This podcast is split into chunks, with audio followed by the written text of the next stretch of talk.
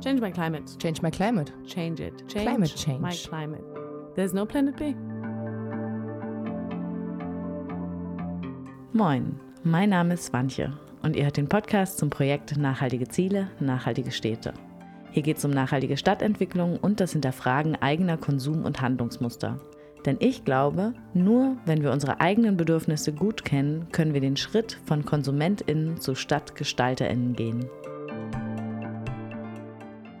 Herzlich willkommen zur vorletzten Folge. Jetzt mache ich schon seit über einem Jahr die Podcasts und wir gehen in den Endspurt auf unserer Reise oder vielleicht sogar unserem Forschungstrip nach dem guten Leben.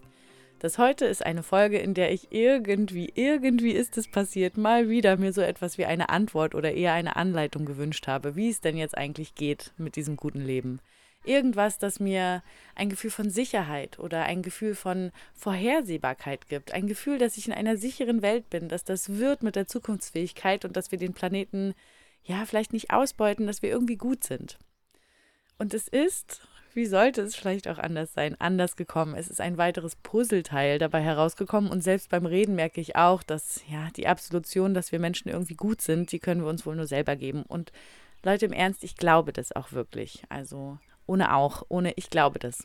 So, zur heutigen Folge und unserem Gesprächspartner, der mir eben bereits genannte Anleitung verwehrt hat. Ich war sogar Präsident der Verfassungsgebenden Versammlung. Und nicht nur das. Ach, ich habe sogar das Bundesverdienstkreuz bekommen, ja, weil ich so lange die Deutschen aufgehalten habe. Tja, wer könnte das sein? Wir reisen, gedanklich, einmal um den fast halben Globus und zumindest über den Atlantik und landen dann in Ecuador. Ich habe mit Alberto Acosta gesprochen. Er ist ecuadorianischer Wirtschaftswissenschaftler, Politiker und Intellektueller. Als Präsident der verfassungsgebenden Versammlung Ecuadors hat er sich dafür stark gemacht, dass in der Verfassung das Recht auf ein gutes Leben verankert werden soll. Das Recht auf ein gutes Leben setzt Gemeinschaft und Harmonie in den Fokus anstelle von Profiten und des Bruttosozialprodukts. Es geht um Diversität, Toleranz, eine solidarische und demokratische Lebensweise, in der Mensch und Natur Rechte haben. Okay, das klingt alles irgendwie, ja, vielleicht klar und dann aber auch abstrakt, wenn nämlich die Frage aufkommt, wie das denn jetzt konkret umgesetzt werden sollte im alltäglichen Handeln und dann vielleicht auch noch in der Stadt. Und vielleicht noch ein anderer kleiner Disclaimer vorweg. Das Gespräch mit Alberto Acosta haben wir online gemacht. Daher müssen wir jetzt leider ein paar Abstriche in der Klangqualität machen. Bitte seht mir das nach. Als Entschädigung und für die guten Vibes habe ich dafür meine Moderation im Grün und mit Vogelstimmen im Hintergrund aufgenommen, als indirekte sommerliche Grüße an euer Unterbewusstsein. Okay, soweit. Der Orga-Teil ist vorbei und worum geht es nun heute? In der heutigen Folge, wer ist der Mensch Alberto Acosta, mit dem ich spreche? Und wie ist er eigentlich nach Deutschland gekommen? Ah, das ist eine komplexe Geschichte, ja. Ich war ein Rebell ohne Grund gewesen, als ich jung war. Und meine Eltern haben, sich, haben entschieden, dass ich weg von zu Hause sein sollte. Und gelebt hat Alberto Acosta dann in Köln und Bonn. Damals war Bonn der Hauptdorf von Deutschland. Ja, es war eine sehr, sehr interessante und bunte Stadt, eine lebendige Stadt, ja, eine Mischung von der alten Deutschland mit den äh, Diplomaten und sehr viele Ausländer. Es war sehr schön. Aber ich habe die meiste, meine Studien habe vor allem in Köln gemacht. Zuerst an der Fachhochschule und auch an der Universität. Und ich habe auch ein paar Semester in Bonn gemacht, Philosophie und Politik. Ich persönlich fand es auch spannend, dass er eben in den 70er Jahren in Deutschland gelebt hat. Für mich scheint das wie ein ja, ganz anderes Deutschland verglichen mit dem heutigen. Und vor allem war Deutschland da noch geteilt. Und er sagt auch selbst, dass ihn das geprägt hat in der Zeit, in der er da war. Und vor allem, zumindest habe ich das so aus dem Interview rausgehört, war der Mauerfall wohl auch eine Zeit, die ja, vielleicht das Buen Vivir ins Rollen gebracht hat, ohne dass es jetzt auf den Mauerfall zurückzuführen ist. Aber es war ja um die Zeit und vielleicht ein kleines Teilchen davon. Wir sind in Ecuador zum Buen Vivir gekommen nach dem Berliner Mauerfall das war ein markanter Punkt in unserem Leben. Für die linke Kräfte hatten wir praktisch alle Fragen beantwortet. Ich, ich werde jetzt etwas überspitzen. Wenn wir uns mit den Gedanken gemacht haben, irgendwann an die Region zu kommen, hatten wir eine Menge Beispiele für technische Fragen. Zum Beispiel war damals die DDR ein ein mögliches Wunschbild. Für andere Fragen, für die Gesundheit waren die, die Chinesen oder die Nordvietnamesen. Ja, damals war die Welt gespalten zwischen Westen, Kapitalismus und Osten, Sozialismus bzw. Kommunismus. Ja? Und diese binäre, diese, wie kann man sagen, binäre äh, Betrachtungsweise hat unser Leben stark geprägt. Ich komme von einer traditionellen Familie, eine sehr konservative Familie. Ja. Du kannst dich nicht vorstellen, was das hier in diesem Haus das bedeutet hat. Ja. Mein Großonkel war fünfmal Präsident von Ecuador, fünfmal gewählter Präsident von Ecuador gewesen. Mein Opa war Bankier. Mein Vater war Rechtsanwalt und hat Cello gespielt, aber nicht als Beruf. Aber ich komme von einer sehr stark konservative katholische Familie und ich war die Ausnahme. Ich war immer ein, ein Rebell, ja. Und damals, als der Berliner Mauerfall stattgefunden hat, hat man gedacht, die Welt ist zu Ende. Es gibt keine, wie der Kuyama gesagt hat, die Geschichte ist zu Ende. Der Kapitalismus und die westliche Demokratie haben Gesicht und es gibt keine Alternativen. Trotzdem, in diesen Jahren, Ende der 80er Jahre, Mitte der 90er Jahre, haben wir langsam nach Alternativen gesucht. Wir haben die Ideen, die Grundideen von Sozialismus nicht aufgegeben, aber wir haben uns mehr oder weniger mit Alternativen beschäftigt. Ja. Von, von der wirtschaftlichen Seite ist in dieser Zeit sehr stark nochmal der John Maynard Keynes in den Gang gekommen. Seine Ideen waren nochmal in. Und das ist weltweit passiert. Ja. Als Alternative zum Neoliberalismus suchten wir mögliche Ideen, Projekte, Vorschläge in diesem großen konzeptionellen Rahmen von Keynesianismus, Neokeynesianismus. Und in Ecuador haben wir nachgeforscht nach den indigenen Ideen. Und da haben wir diese Idee von gut, gutes Leben oder Buen Vivir getroffen. Ja, das war für uns etwas ganz, ganz neu, obwohl alte Ideen sind. Das ist etwas sehr Interessantes, Banche. Ja sind alte Ideen und gleichzeitig neue Ideen. Neu für uns, die Mischlinken, Leute, die von Europa sehr stark geprägt sind, aber die sind alte Ideen, weil diese Ideen, diese Visionen, diese Erfahrungen, diese Praktiken, diese Werten schon seit langem bei der indigenen Gemeinschaft vorhanden waren. Und das in diesem Rahmen sind wir zu den Ideen vom guten Leben gekommen. Am Anfang haben diese Visionen und Lebensweisen des guten Lebens oder Vivir uns nicht, noch nicht so stark eingeprägt, noch nicht so stark beeinflusst. Es war eine interessante Idee, aber etwas fehlte dabei. Und später haben wir verstanden, viel, viel später, jahrelang später, dass diese Ideen nicht nur eine Alternative zu Neoliberalismus darstellen, sondern eine Alternative zu Kapitalismus selbst darstellen. Und in diesem Rahmen haben wir schon seit einigen Jahren vorher darüber nachgedacht, ob die Ideen von Entwicklung noch etwas nützlich sind oder nicht. Und in diesem Rahmen haben wir die vorherrschende Zivilisation in Frage gestellt. Und was bedeutet das gute Leben? Das hast du mich gefragt. Können wir uns nutzen? Ja, bitte. Ganz klar habe ich die Frage bejaht und freue mich auch jetzt insgeheim noch beim Hören, wie angenehm das Gespräch einfach war. Und eine Anmerkung möchte ich hier noch schnell zu, was denn noch schnell? Also eine Anmerkung möchte ich hier zu Keynes machen, da Alberto darauf eingeht. Keynes, besser auch John Maynard Keynes, ist Volkswirt und sein, ja, wenn ich das so kürzen kann, sein Hauptwerk war es, zu zeigen, dass Angebot und Nachfrage auf den Märkten eben nicht zu einem gesamtwirtschaftlichen Gleichgewicht führen, wie es ja so oft gedacht wurde, dass sich das alles so ausgleicht. Und ich empfehle euch hierzu, also ich, man kann da ganz gut nochmal in die Texte von der Bundeszentrale für politische Bildung einfach reinschauen. Die geben da einen schönen Überblick. Verlinke ich euch gerne. Und natürlich habe ich aber meine Frage nach dem guten Leben, dem Buen Vivir, nicht vergessen. Ich bin nicht ein Mann von Definition, obwohl ich Universitätsprofessor war, jahrzehntelang, ja. Ich bin ein Mann, der Definitionen nicht gern hat. Aber was verstehe ich unter das gute Leben? Das gute Leben, kurz gefasst, ist das Leben in Harmonie mit sich selbst, Der Mensch mit sich selbst muss in Harmonie oder in Gleichgewicht leben. Und dann muss der Mensch in der Gemeinschaft mit den anderen Mitmenschen in Harmonie oder Gleichgewicht leben.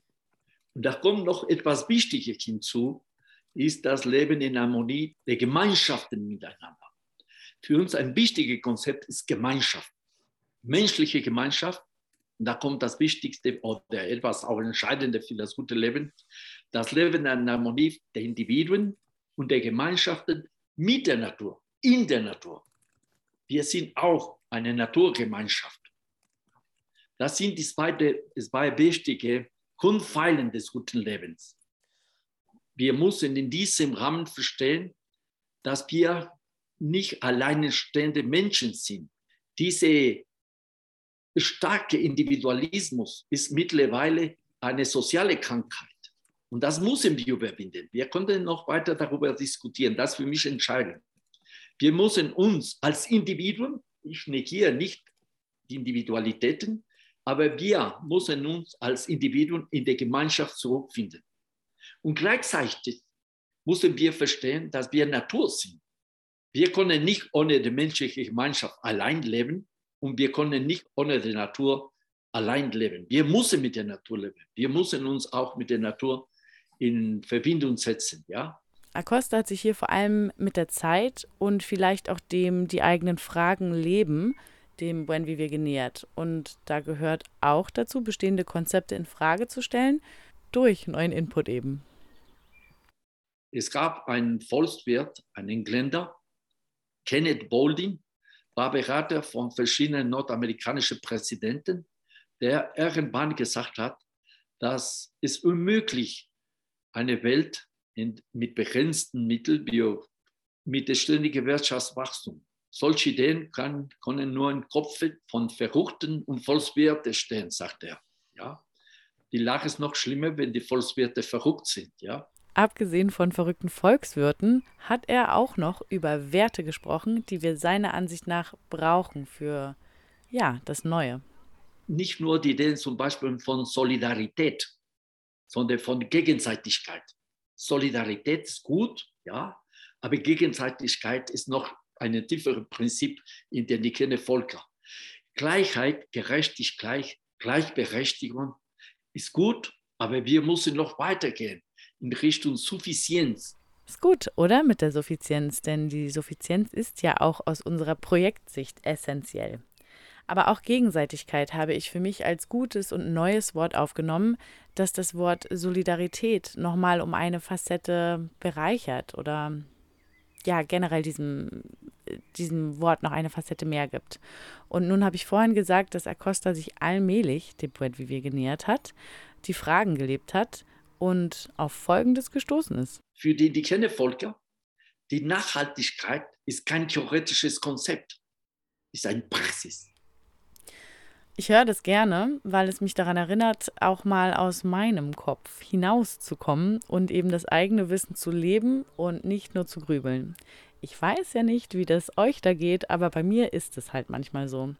Und wenn wir ist eben so eine gelebte Praxis und um die weiter zu verstehen, ist auch der lokal-regionale Kontext wichtig. Die lateinamerikanischen Länder, alle ohne Ausnahmen, sind stark zum Weltmarkt orientiert.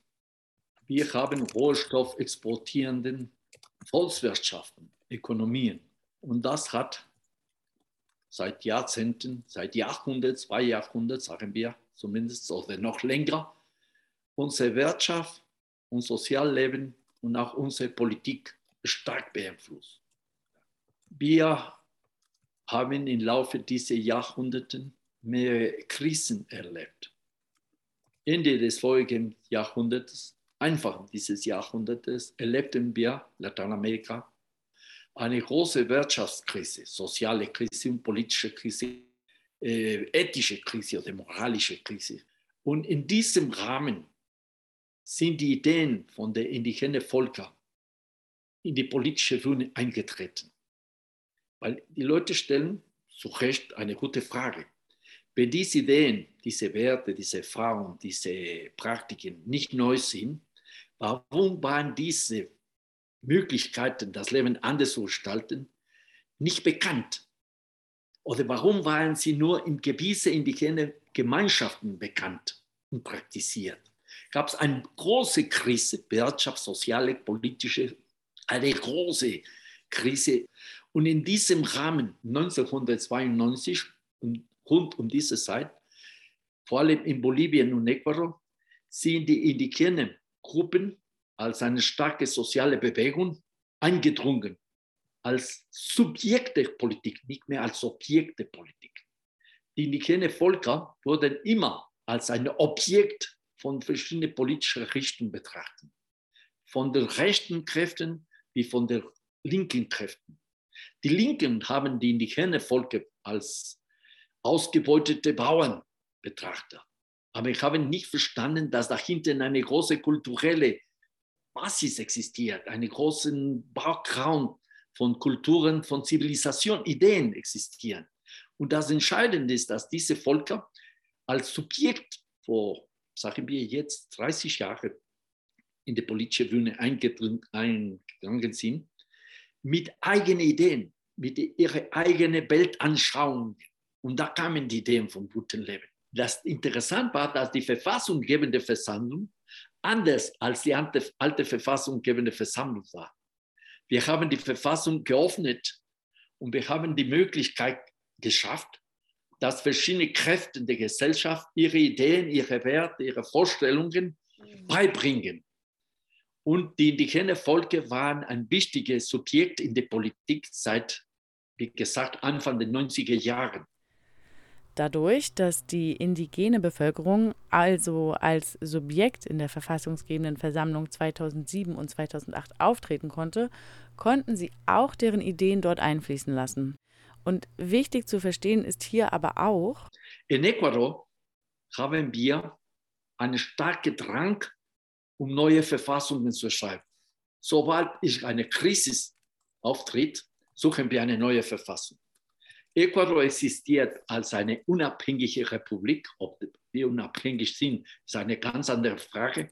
Aber es ist eine unabhängige Republik seit 1830, bevor Deutschland eine Republik war. Jahrzehnte bevor. Ja? Und wir haben bis jetzt 21 Verfassungen.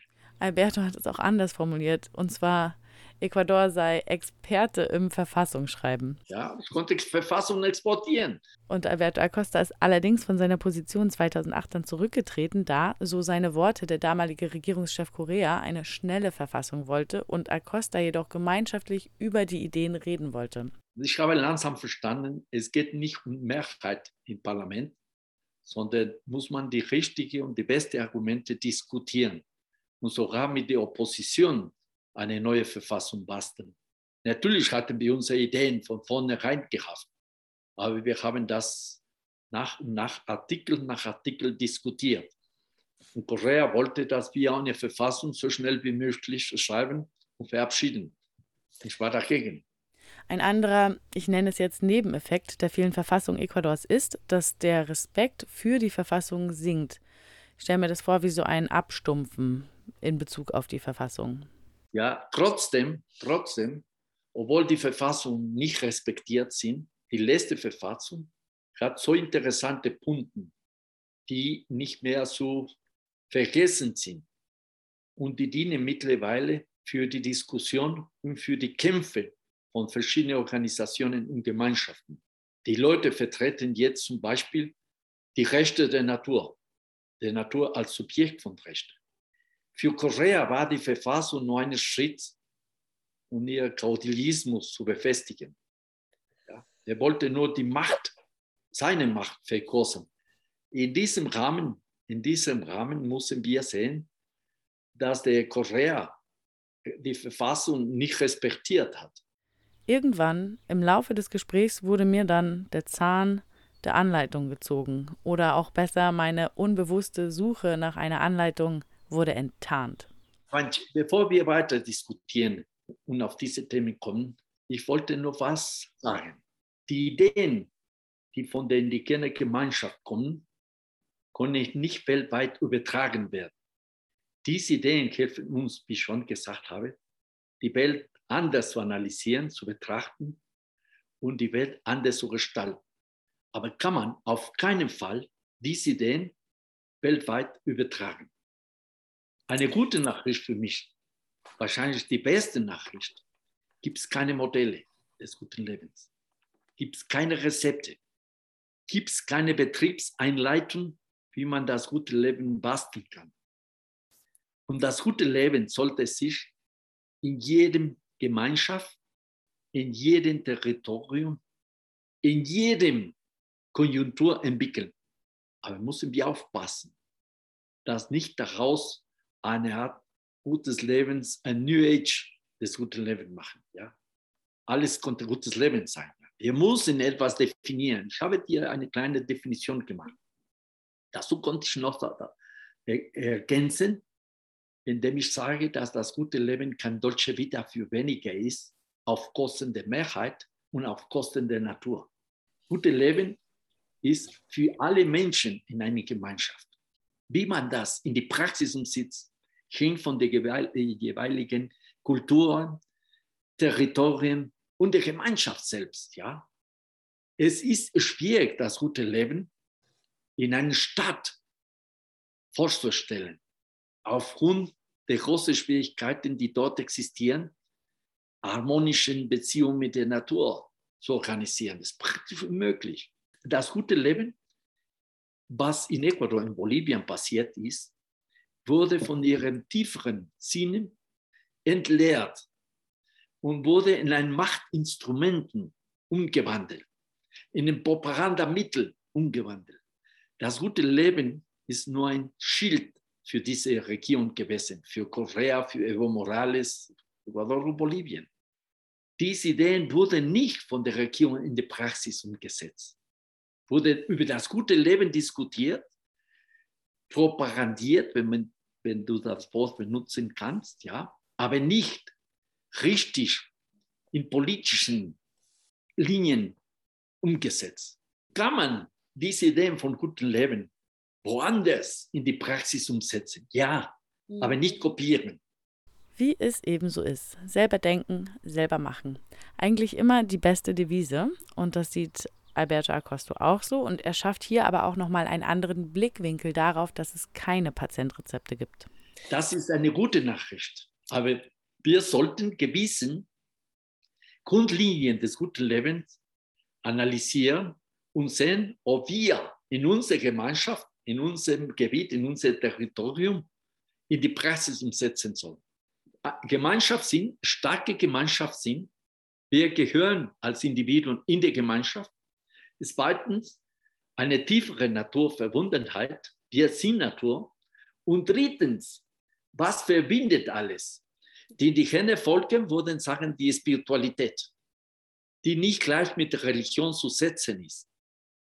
Spiritualität spricht äh, für mich mehr mit Gegenseitigkeit, Vertrauen, Solidarität, Empathie. Empathie ist sehr wichtig, ja? Respekt, Resonanz, das klingt auch sehr interessant, diese Resonanz zwischen den Menschen. Ich merke, dass wir uns beide eine gewisse Resonanz entwickeln. Und das ist wirklich das gute Leben. Ja? Es geht nicht um Wettbewerb, es geht nicht um Akkumulation, es geht nicht um äh, Wirtschaftswachstum. Das sind zwei Sachen, die für mich entscheidend sind. Erstens, das gute Leben müssen wir im Plural betrachten.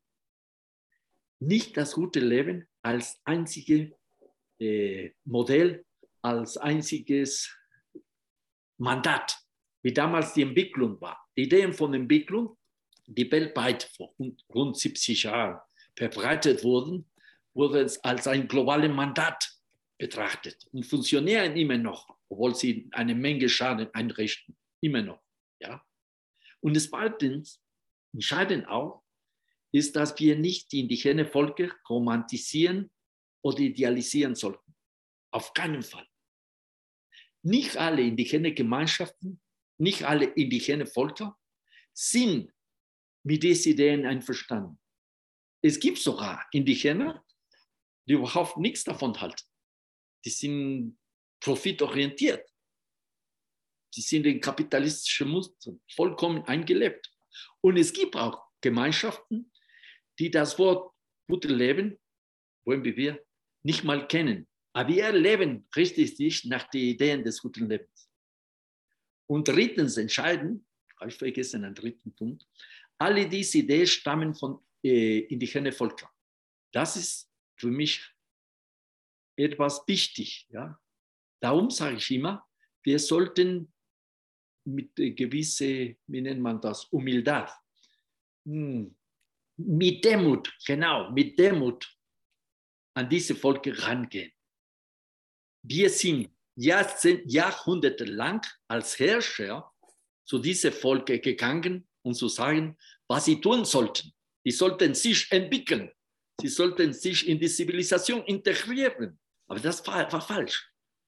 Wir müssen jetzt alle diese Vorschläge, die weltweit existieren, mit großem Demut lernen. Und jetzt kommt etwas entscheidend. Die Ideen vom guten Leben, Buen Vivir in Ecuador, Vivir bien in Bolivien, stammen, die, nicht die Konzepte, die Worten, ja, stammen von der indigenen Sprache. Auf Quechua, sag mal, Suma Kausai oder Ali Kausai. Auf Aymara, sag mal, Suma Camaña. Auf Guarani in Bolivien, sag, sag mal, Nyandareco. In Brasilien, in Guarani heißt Tecoporá. Und es gibt verschiedene Namen für das gute Leben, das nicht unbedingt gleich in jedem Land ist. Ja? Aber ich bin da nur Volkswirt, habe ich schon gesagt. Das ist nicht mein Thema. Aber ich weiß, dass solche Gedanken, dass dem guten Leben nahestehen, auch woanders vorhanden sind. Das ist nicht nur von den indigenen Völkern der Anden. Mich erinnert das auch nochmal genau daran, wie wichtig Diversität auf so vielen verschiedenen Ebenen ist. Also nicht nur ökologisch gedacht. Die Zeit, die Alberto in Deutschland verbracht hat, hat ihn wohl dann auch dazu gebracht, mir zu sagen, dass die Deutschen immer eine Anleitung brauchen. Ich habe ihn daraufhin aber auch gefragt, ob es denn bei ihm eben grundlegend anders sei, ob er jetzt keine Anleitung braucht. Wir brauchen Einleitung, natürlich, man braucht immer eine gewisse Einleitung. Aber diese Einleitung muss man gemeinschaftlich konstruieren. Ich weiß nicht, ob du informiert warst, dass in Deutschland im Jahr 2014, 2015 eine große Bürgerdialog von Frau Merkel organisiert wurde, um das gute Leben voranzutreiben. Und am Ende hat man Frau Merkel, eine sehr interessante Person, gefragt, was halten Sie, Frau Merkel, Angela Merkel, von gutes Leben? Warum haben Sie dieses Initiative, dieses Bürgerdialog organisiert, hat wortwörtlich geantwortet, damit es Deutschland bleibt, wie es war. Es war eine politische Nutzung der Ideen. Trotzdem gibt es auch in Deutschland einige Leute, die sich mit dem Thema des guten Lebens beschäftigen. Eine der großen Aufgaben, die wir haben, ist, die Trennung von Natur und Mensch auszuheben. Das ist in den Städten etwas schwieriger. Auf dem Land ist etwas einfacher. Und da habe ich, wie gesagt, keine Rezepte. Wie können wir die Natur als Rechtssubjekt anerkennen? Wir können zum Beispiel die Rechte der Natur in die Praxis umsetzen. Ecuador ist bis jetzt das einzige Land, das die Rechte der Natur in der Verfassung verankert hat.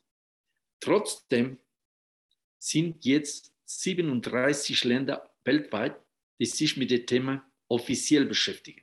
Es gibt Fälle, Kolumbien zum Beispiel, in denen ein Fluss, Rio Atrato, als ein Rechtssubjekt anerkannt wird.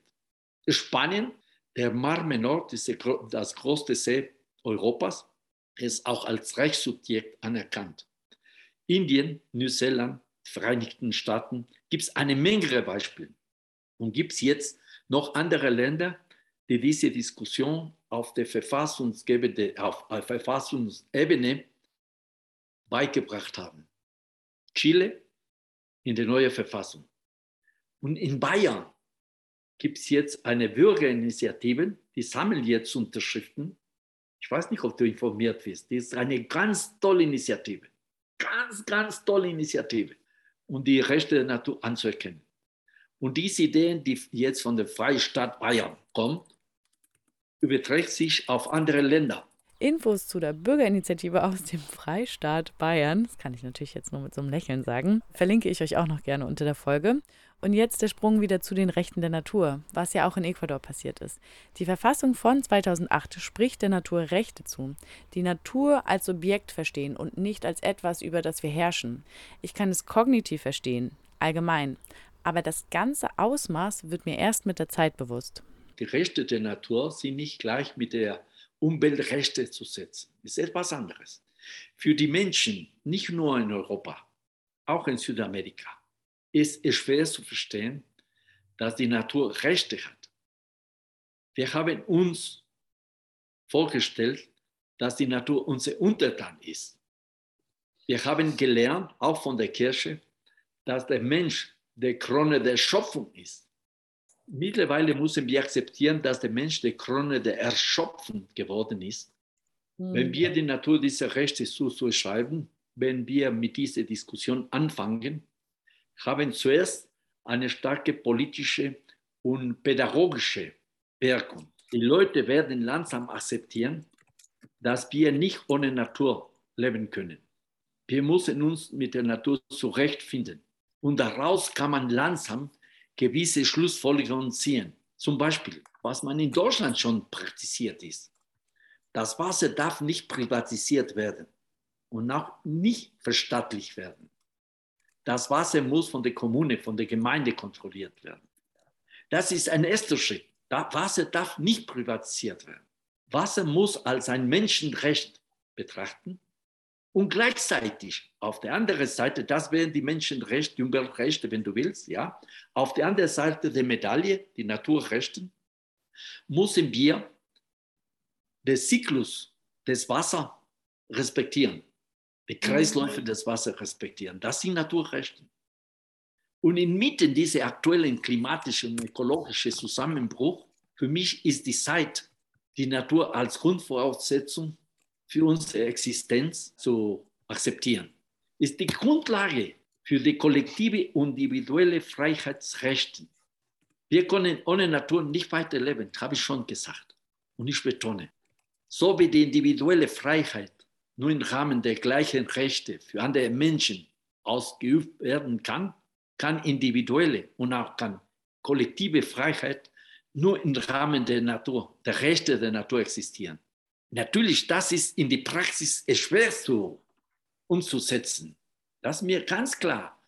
Die Rechte der Natur bedeuten eine Zivilisationswende, eine Kulturwende, eine Wirtschaftswende, eine soziale bzw. auch ökonomische Wende.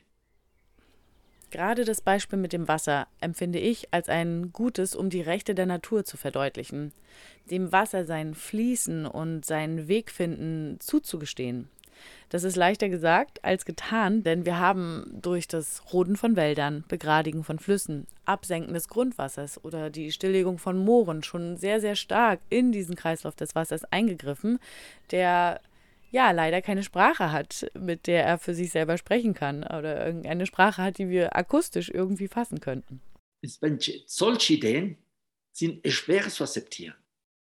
Das ist nicht neu. Jedes neues Recht erforderte politische Kämpfe. Das ist nicht von heute auf morgen. Solche Ideen wurden immer als absurd, solche Ideen abgelehnt. Der Kampf um die Rechte der Natur ist ein absurder Kampf. Und ich unterstütze diesen absurden Kampf. Es ist wichtig, es ist entscheidend. Das klingt doch motiviert, stark und überzeugt, dachte ich mir so. Ich weiß nicht, ich war immer Optimist, Rebell. Und in den letzten Jahren, in den letzten schon, wie viel, 13 Jahren genau, bin ich Opa. Ich habe fünf Enkelkinder. Und das gibt mir jeden Tag Kraft, weiterzuleben. Ich werde die neue Welt nicht sehen, das ist klar. Aber ich werde dafür kämpfen. Ich muss das akzeptieren. Natürlich bin ich kein blöder Optimist, ne, der alles glaubt, dass nur durch äh, Wille zu erreichen ist. Man braucht politische Kräfte, Organisationen, Studien und Widerstand. Widerstand ist entscheidend. Und ich versuche mein Leben so zu gestalten, wie das Leben von meinen Kindern sein sollte. Und guck mal, das funktioniert nicht immer. Mein Sohn vertritt neoliberale Ideen. Der ist Volkswirt. Der ist bekannt im Lande. Meine Tochter nicht. Mehr in meine Linie. Noch radikaler.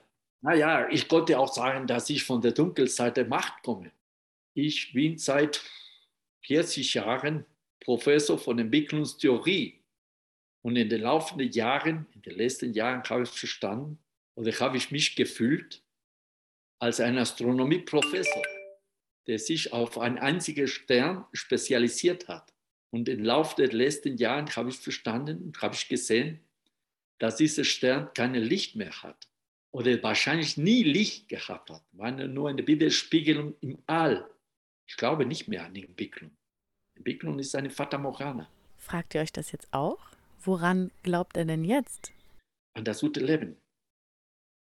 Ja, ich denke an Alternativen an, zur Entwicklung, nicht Alternative der Entwicklung. Nicht Entwicklungsalternative, Alternative zur Entwicklung. Ich habe als Volkswirt geglaubt, wir sollten die Wirtschaftswachstum ankurbeln, ständig ankurbeln. Ich glaube, jetzt wir müssen uns mehr mit den Postwachstumsideen beschäftigen.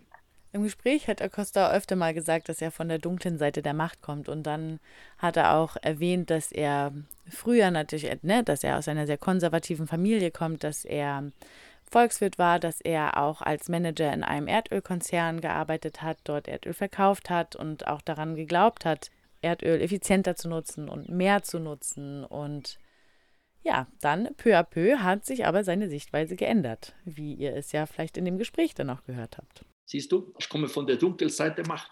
Konnten wir noch lange darüber reden. Das nächste Mal mit einem Bier. Soweit das Ende eines schönen Gespräches, was vielleicht auch Lust auf einen lauen Sommerabend weckt.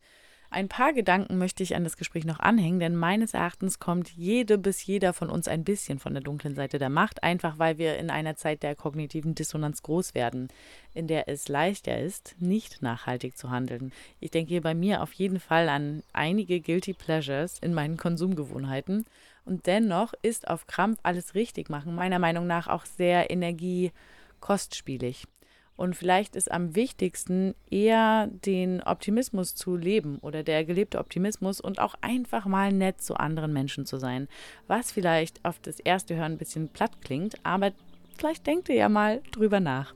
Ich freue mich auf euer Feedback und einmal hören wir uns noch. Bis dahin, lasst es euch gut gehen und vielleicht schaut ihr beim nächsten Ausflug ins Grüne ja mit anderen Augen auf die Natur. Bis dann!